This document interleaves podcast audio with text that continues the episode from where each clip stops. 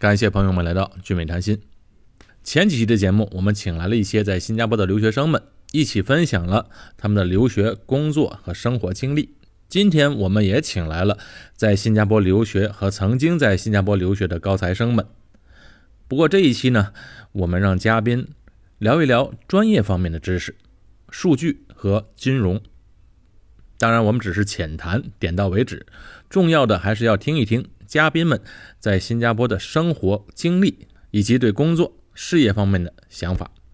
好，不多说了，现在就请我们的嘉宾出场。啊，大家好，我是王帅，我是黑龙江大庆人，我来自新加坡国立大学。我是七年前来的新加坡国立大学，如我读的是电子工程专业。一五年毕业之后呢，然后在新加坡工作了三年，然后读了商业分析的研究生项目。之后现在我是在强生做数据工程师。另外一位嘉宾呢，上过我们留学的节目，他就是大家都熟悉的玉民。各位观众，大家好，俊伟老师好。呃，我是湖北钟祥人，本科在中南财经政法大学读的，然后我的专业是金融工程，后来在银行工作，然后现在在新加坡这边读书。这个王帅，你是不是高大帅的帅？对。玉民呢？是哪一个玉？我是虽然有富裕的裕，但是不是特别富裕的玉米。帅，富高，高富帅哦，高富帅，这个确实有点厉害了，厉害。嗯。我们啊，本想录一期节目，但是呢，说实话，我们到现在还为止还不知道要说什么。既然提到专业嘛，我们先从这个王帅那边开始。王帅，你现在的工作是在强生公司，主要是做什么呢？我在强生公司啊，其实我的 title 叫做 Senior Finance Analyst，然后但是我们做的东西其实是主要是用一些历史的数据，然后去预测一下。在金融行业里面用数据去预测一下未来的数据，我其实做了三年的计算机工程师，相当于，然后但是做三年计算机工程师过程中，其实我是觉得，就是我找到了对于数据的一些热爱。就打个比方吧，我记得之前我看了一个例子，就是说，呃，关晓彤和鹿晗在一起了，到底是对关晓彤好还是不好？然后他们其实有一个人做的一个小的项目，就是他当时去抓了。关晓彤的微博的点赞数，然后其实跟他跟鹿晗在一起，对他来说是坏处高于。其实我觉得这些东西就是有很多很有意思的数据，它能告诉你这些呃一些现象。所以我是觉得，我就找到很有意思嘛，然后我就觉得去找了一些关于数据的专业，然后我就找到了商业分析项目。之前也说了，我在商业分析里面，我们学了编程啊，也学了一些计算机，然后还有学了一些商业的分析的一些技能。然后这些其实对我公司其实帮助我很多，因为其实你看到我现在是其实偏向于金融方向，但是我之前做的是纯工程类行业，然后要是没有商业分析的帮忙，其实我也进不到这个行业。请教一下王帅，就是现在像你这个工作里面，因为是做金融数据分析嘛，是吧？对，是这个意思。那就现在在新加坡这边，因为在国内啊，在中国现在大数据这个这个概念很火。我想问一下，就在呃你们工作中，就是对于这个数据分析现在是什么样的一个情况？你们怎么运用这些东西？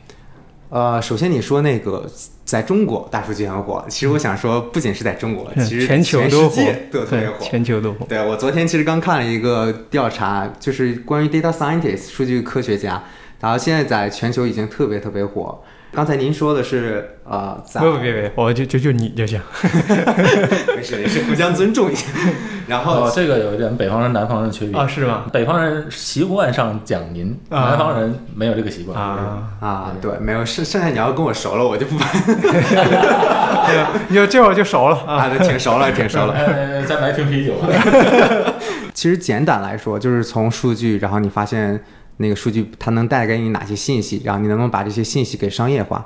假如说在我工作中啊，然后工作中打个比方，我们有做定价分析。嗯，你做定价分析的时候，你要知道，比如说现在你去看超市买一个东西，然后他说定价十块钱，他这个定价到底合理还不合理？他假如说降低价格之后，它的销量是上升还是下降？其实这些可能都是从数据的，它能数据的层面，它能告诉你。然后其实公司其实它也可以进行一些策略，比如说我们叫做 A/B testing。就是一些营销策略，他比如说他把它的价格降低了之后，他去看它的销量是上升还是降低，这就是可能跟我的工作相关。然后我们去看这些，去分析这些数据，然后能给公司带来最大利益化。这个可能是之前的传统行业没有的，然后现在才慢慢实行起来。这个域名之前在国内的金融行业工作，你们也应该都用到很多大数据的相关的东西吧？呃，对，会有数据分析，但是我不知道就是这个大数据的大要怎么去界定，就是到多少是大。我们原来工作的时候，对数据分析这一块儿，其实在呃，特别是银行，因为我比较了解银行的行业，主要其实侧重还是在营销和后期的那个风险管理里面。比如像我们原来的时候，像这个信用卡这块，对于数据这块其实就还挺多的。客户在你这个银行，无论是储蓄卡还是信用卡，他办了卡了之后，他后期在哪刷的卡？然后消费了多少？是什么样的类型的消费？比如说餐饮啊，或者什么的。那这些数据，它通过比如说银联公司呀，或者其他这些第三方机构，它拿到了这些数据了之后，它都可以去做分析，就说啊，那这段时间什么样的季节，那这些呃客户都集中在哪儿哪儿哪儿消费，消费什么样的？那我后期再可以通过我的这些公众平台去推行相应的这个促销活动。但是我一直好奇的是，就是。总会把大数据这个讲得特别厉害，我不知道在新加坡这边，你你们工作对于大数据怎么去定义？什么样叫数据分析？什么样叫大数据分析？我的理解就是，这个数据当它的链条足够长，能够把这个客户的画像画得特别细致的时候，才叫大数据。从我的理解来说，其实就像你之前说关于顾客的信用评级，嗯，其实这个已经是数据分析和大数据分析的一个范畴。其实。嗯，我觉得没有什么说什么大数据，没有就是没有一个量变到质变的那个根个根本的一个曲线。嗯，可能为什么说现在大数据嘛？因为二十一世纪现在数据量太大了，然后你可能用普通的 CPU 你跑不动，啊，你可能用更高级的电脑去跑。然后，但是其实我想说的是，其实它就是慢慢的从一个可能简单的一个银行的一个部门，嗯，它慢慢变成一个生产链。就是生产链什么意思呢？就首先你前台有一个。数据的收集、采集，数据的采集。那现在采集有很多方法，然后你数据采集之后，你要存到数据库里面，然后数据库、数据调用这些其实已经是很大的一个工程量了。然后之后的话，你再把数据拿出之后，啊，现在也有很多算法，就是算法像机器学习啊，还有像很多其他的。其实我们之前有一些很传统的一些像 ARIMA 一些时间序列分析的方法，其实也有很多。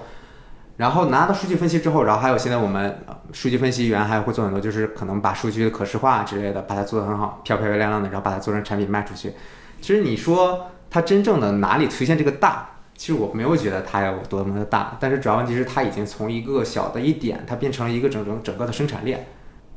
哎，那你有觉得，就比如说你。呃，研究生的时候不是读的是这个商业数据分析嘛？对，它和你后面在工作的时候，这个业务或者专业上的衔接度高吗？挺高的，挺高。其实我的情况稍微有点特殊，因为我其实是在强生，我是做了几个月实习，然后我们其实是专门做了一个培训，是吗？不是培训，相当于是一个项目吧。啊，就是我们是带着一个 目的性去做公司。嗯，然后我们当时做的目的性就是说，我们要去预测一下我们的销量这些数据。而且强生跟我们学校是一个相就联系特别紧密的一个公司，所以我们做的项目都有很多。而且其实我们学校跟其他很多很多公司都有联系，校企联合联合办班是吧？对对对对，我们可能可以具体讲一下你在那个强生做什么。先介绍一下你们强生是什么样的公司吧，啊，他做什么吧？对，强生其实很出名，就。啊，痱子粉，哎，痱子粉就很出名，就是大宝 S O D 蜜，这个大家基本都听说过。现在这个是强生的了吗？它现在是强生的产品。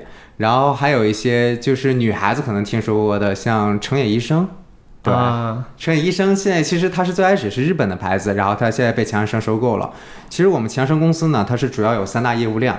然后像你刚才我说，像我说那些什么川医生啊、痱子粉啊、大宝 S O D 蜜嘛，它这些其实属于呃，就是属于我们一类叫做 consumer product，可能有些中文我不是特别容易翻译过来。然后还有第二个就是 medical device，就是医疗器械，因为我们其实跟就像你知道去做激光眼手术的那个呃，那叫 LASIK，就是激光手术的那个机器，很多都是强生的机器。然后除此以外，其实我们最赚钱、最赚钱的是卖药。就最近那个电影很火，《我不是药神》嘛。嗯其实当时我看到那个电影，我就说你很慌是吧？我很慌。不是那那那个印度药店背后是强生吗？没有没有没有，那个其实 我我还是得为我们公司稍微的驳回一点。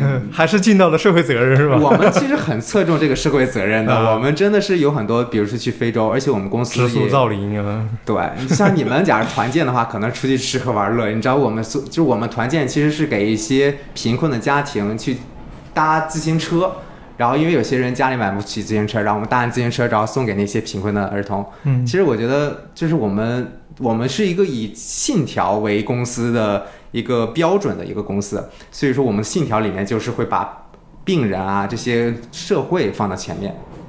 是美国公司吗？美国五百强，对对对对，呃，你以前也从事过别的工作，对不对？对，啊，你觉得有什么不同吗？我觉得比较悠闲。哎，怎么个悠闲法？悠闲，呃，我们叫做，就是、我是不是表现出来很渴望的感觉？哎，招聘来订请不到你，你多买两瓶啤酒给他。呃，那我给你把窖藏的我给你拿出来我。这月的业绩就靠你了。八二年的青岛，你知道吗？八二年的青，八二年的可乐更爽。我我我们就是为什么说清闲，也不叫清闲。首先我做的东西，呃，首先也不叫悠闲啊，就是说我们是比较自由的一个公司。首先，它没有一个标标准准说准时要打卡上班的那种制度。啊，这样，对，比如说你家里有事情的话，你可能十点上班，嗯你稍微晚点下班，或者说你家里有事情，你在家里工作也可以。然后就像我现在有个同事，然后他最近受伤了，然后他回了印度养伤，然后但是其实他也在工作，他在印度远程工作。这点就是强生，他并不是说要求人一直要加班，加班到很很久。虽然说，因为我是在金融部门，金融部门有时候会加班加的比较久，但是他在其他的一些福利待遇点上其实还蛮不错的。比如说我们买强生自己的产品还是有折扣的，然后还有像我们有一些其他的团建，还有各种的福利啊之类的，还蛮多的。哎，那你刚刚说的就是对于你的那个工作的地方，呃，没有限制，这个是你们部门这样，还是说都所有的所有所有部门都这样所有部门都这样，啊？老板要找你怎么找？就微信，我老板是印度人，他不会用微信。呃，一般就是比如说，就是他会电脑上看给你发邮件，或者说是 Skype，或者有一些 WhatsApp，就是新加坡的一些新加坡版微信来找你吧。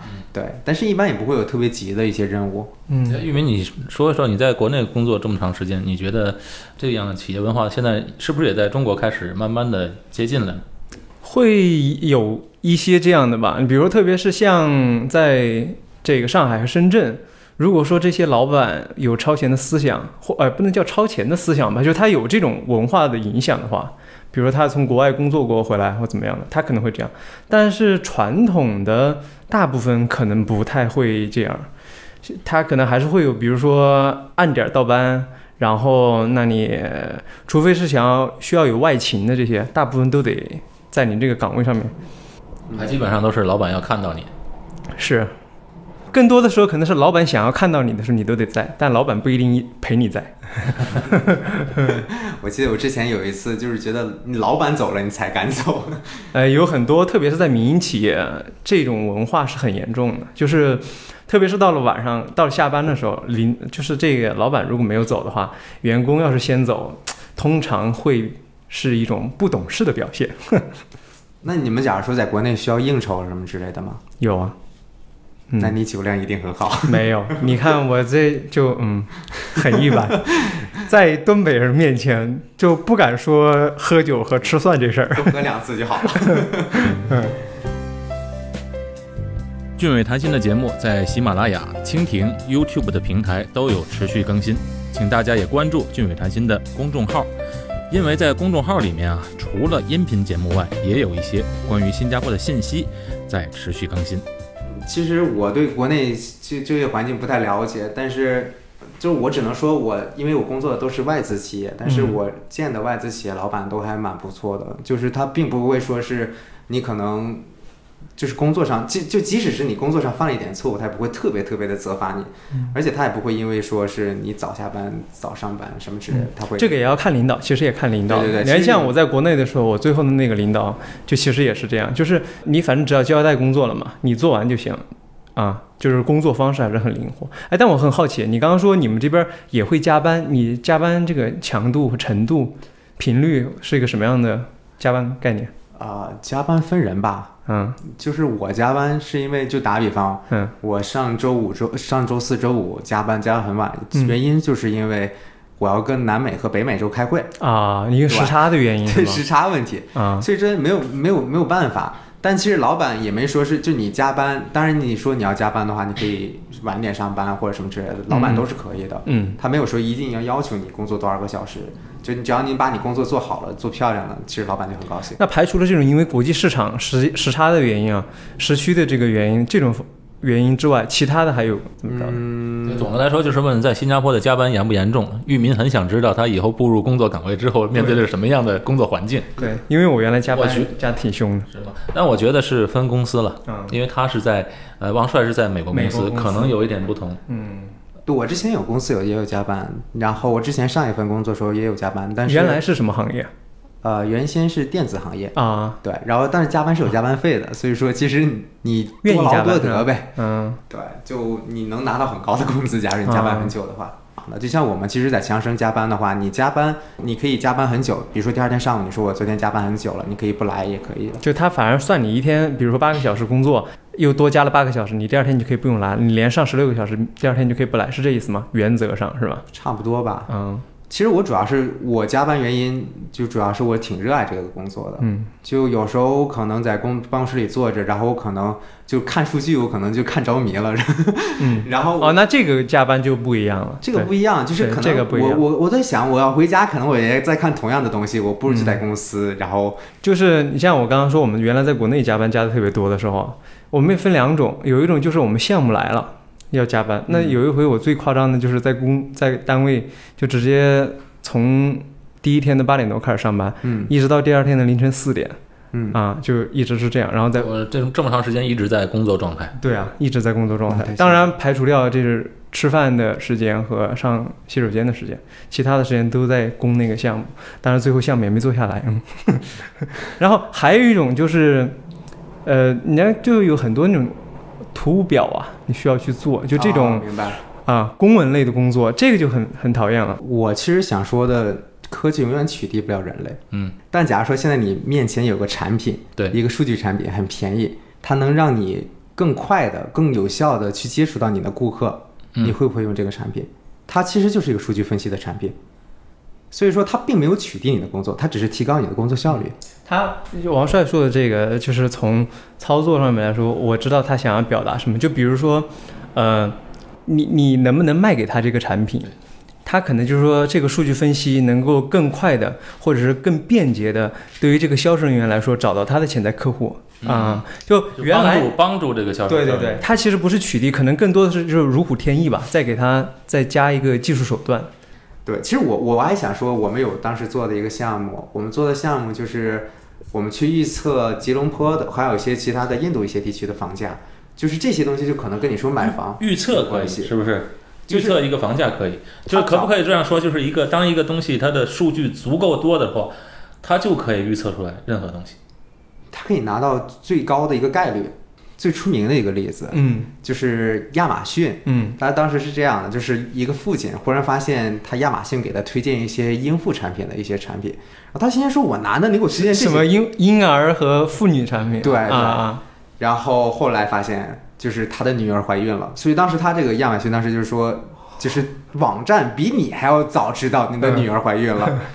对，其实他就是根据你的购买一些购买东西的一些行为，包括比如说浏览他女朋友、他女儿，他可能看到了一个网站，然后他去查一些嗯那些隐私的一些东西，所以他就知道推测出来他可能是怀孕了，然后给他推荐了一些东西。好像我买机票，我买了机票之后，他就给我推荐车嗯啊，什么什么一些，可是还是有点不人性化。我半年之后了，从那个地方回来，他一直还给我推荐那个机票嗯啊，这个就是很很重复的。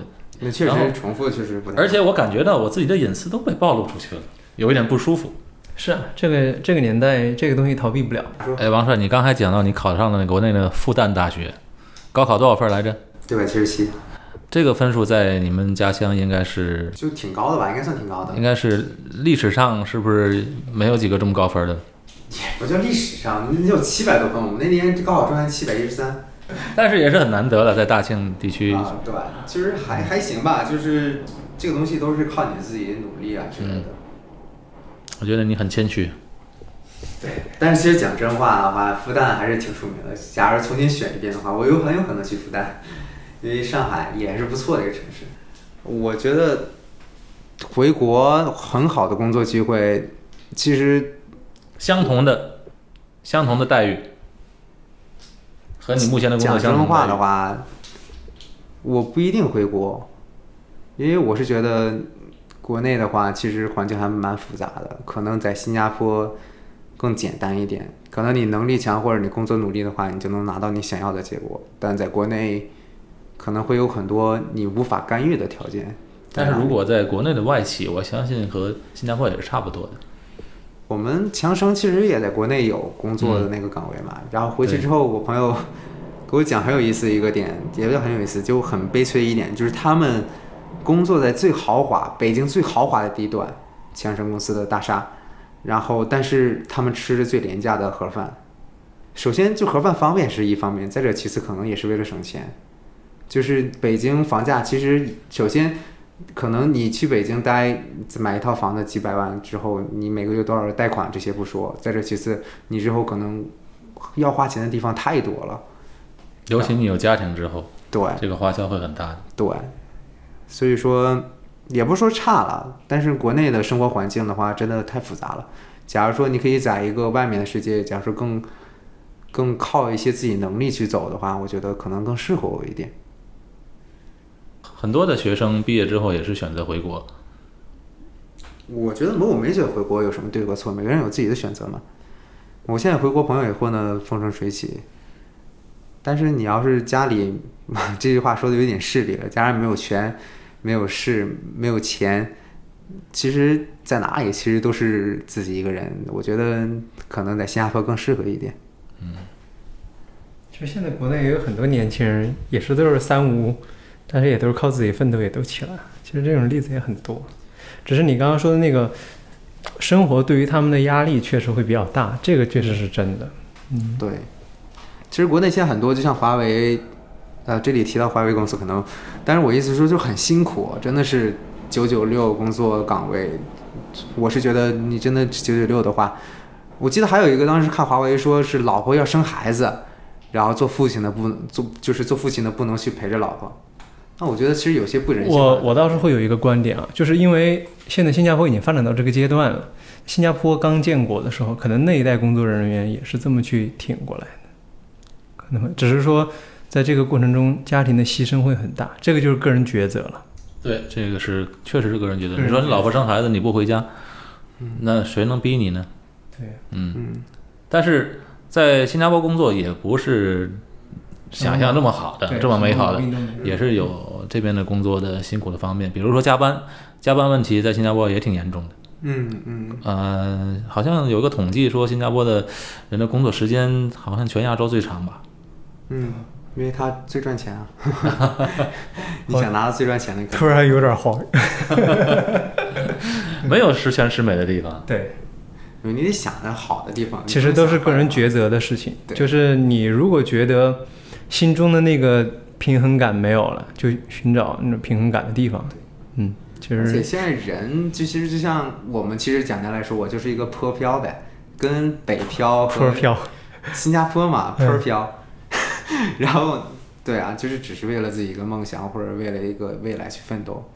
那说不定哪一天混不下去了，就会。没有，我觉得你要是都混不下去了，有很多都下不去了。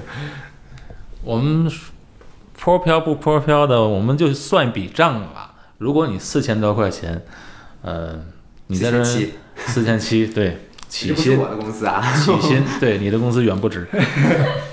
我就是说，如果是在新加坡的话，你四千多块钱，你起码买房子是不愁了。对，可以负担得起还是 BTO 各种，我之前也在问高老师各种对 resale HDB 或者什么之类的。我们就说二手房二手房这两年六七十万吧，六七十万万是在一百一十平米左右，嗯嗯一百一十平米到一百二十五平米左右。嗯嗯嗯但是新加坡也没有公摊面积，其实我觉得很很够用。对，这个一百二、一百一、一百二，相当于国内可能一百三四，看起来。对对对，嗯其实很划算。所以你以为你现在的新手来讲，在这边买房子还是可以负担得了，对，对吧？回到国内工作，在一线城市可能就比这边负担的要大一些。很有可能是负担不起，连负担的机会都没有。因为就像刚刚他说的，他这个四千七或者不止四千七啊，他来负担房首付他自己都已经自己解决了，或者通过金融工具。啊对，在国内，就是你连拿到那个买房的这个票的这个摇号的这个机会你都没有，因为首付这个关年轻人都过不去，这是一个事情。而且其实说实话的话，你国内现在首付有多少个子女，其实还是靠了父母的帮助去买的首付房子。也有靠自己，但是比例比较少，对，嗯，很少。就是新加坡还是给你了更多机会吧。那假如说你可以享受到这些稍微廉价的一些房子，然后住的挺安心的，其实住在哪里都是一个家嘛。我 突然就变成那种温情夜话风，我就听得我都不知道怎么去接了都，都感动了我都已经。你是你是那个独生子是吧？啊，对，我是独生子，这一代应该都是。对，妈妈妈妈退休了吗？还没还没，我妈小学教师还在上，还在为民人民服务。哎，其实你考高考考一个这么好的成绩，跟你妈妈有直接的关系啊。有吧？因为我其实觉得老师的孩子，那小时候就打比方，我小时候我妈妈去开家长会，我我们直接班主任直接敲我妈办公室，哎，你家孩子又考试了，这个很正常的事情。所以说哦，你是在你妈妈那个学校里面读的书是吗？我跑，我读到四年级我就跑了。啊，就实在 实在是觉得对我妈妈当年是一直教五年级，我不想让我妈教，我就跑了。嗯就是我们另外有一所学校，就是叫大清外国语学校，就是从五年级开始上学，它有一定筛选的那个过程，然后我就跑了，我就不让我妈教。哎，你后来有跟你妈聊过，比如说，如果你真的不换学校，你上到五年级，你妈来教你，他他会选择去没有，做你的后来。那年我妈正好就创到一年级了，就是啊她一般是从一年级教五年级嘛。后来当时我们有一段时间，我妈一直教五年级。说不定你妈也不想要教你，因为这东西自古以来一子而一子而教嘛。这真的，我小时候你知道吗？我妈特别温柔的一个人，但是就是她看我的时候，小时候对我要求特别高，就呃我呃反正当时都是泪啊。所以你才这么优秀。没没没，我妈还是很好的，就是后来只是当时小时候，她用一种看大孩子的眼光去看一个幼儿园的小孩子，说 你个勾股定理都不够你妈妈有来过新加坡吗？啊。她来过一次，对对对。她看到你在这边生活，是不是挺挺高兴的？挺好的吧，因为就我其实住校，从早很小很小的时候就住校了。我从小学五年级我考出去之后，我就一直住校。就是我妈妈看在这边我自己一个人过得还可以，反正能挺自立的话，我觉得我妈还挺放心的。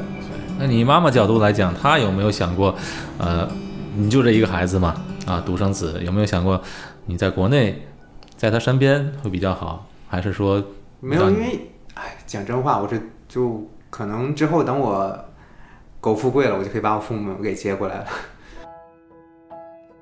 让父母跟着你，对吧？就不一定非得住在一起，嗯但是可以在附近买一套房子或者什么，就是住得很近，方便照顾。就是父母老了之后，你也可以赡养。就是我是觉得这是应该做的事情。是挺好。拿出你的 CPF，对，先买套房嘛，是不是？有床有车才能再往下说。哇，这个志向很远大。新加坡说到车，没没没，你要是说你在北京买套房和新加坡买套房，那个概念不一样的。对，你可能在北京买套房，你在新加坡能买两套了。对，而且其实确实新加坡很方便，就算你买一个特别远的地方，你去新加坡上工上班或者是什么之类的地铁之类都很方便。就你要在北京，可能你要买一个你能接受的价位的价格的房子，可能就是要堵车或者是很远很远。是，你说这个，我突然让我想到一个笑话，就是你知道有有一个游戏叫 DOTA 吗？嗯，对，知道了当年很火嘛。你玩吗？对对对。啊，你知道就是这个里面一个老干爹战队，啊，就是全球第一嘛对对对然后去参加比赛，嗯参加比赛他们拿了全球第一，然后奖了一百万，嗯然后给了那队长一人一百万，嗯嗯，然后那个记者就采访这个队长，他说哎，那个请问您拿这一百万奖金想要做什么？他说嗯，我想要买一套房。交个首付吧。啊，对，他说哦，那你这么多钱买完了之后，剩下来的呢？他说嗯剩下来的就做贷款再分期吧。嗯，对啊，房价确实是很高，我是觉得这是，我还记得前两天我看到一个特别有意思的奇葩说的节目，就是说，呃，假如说男女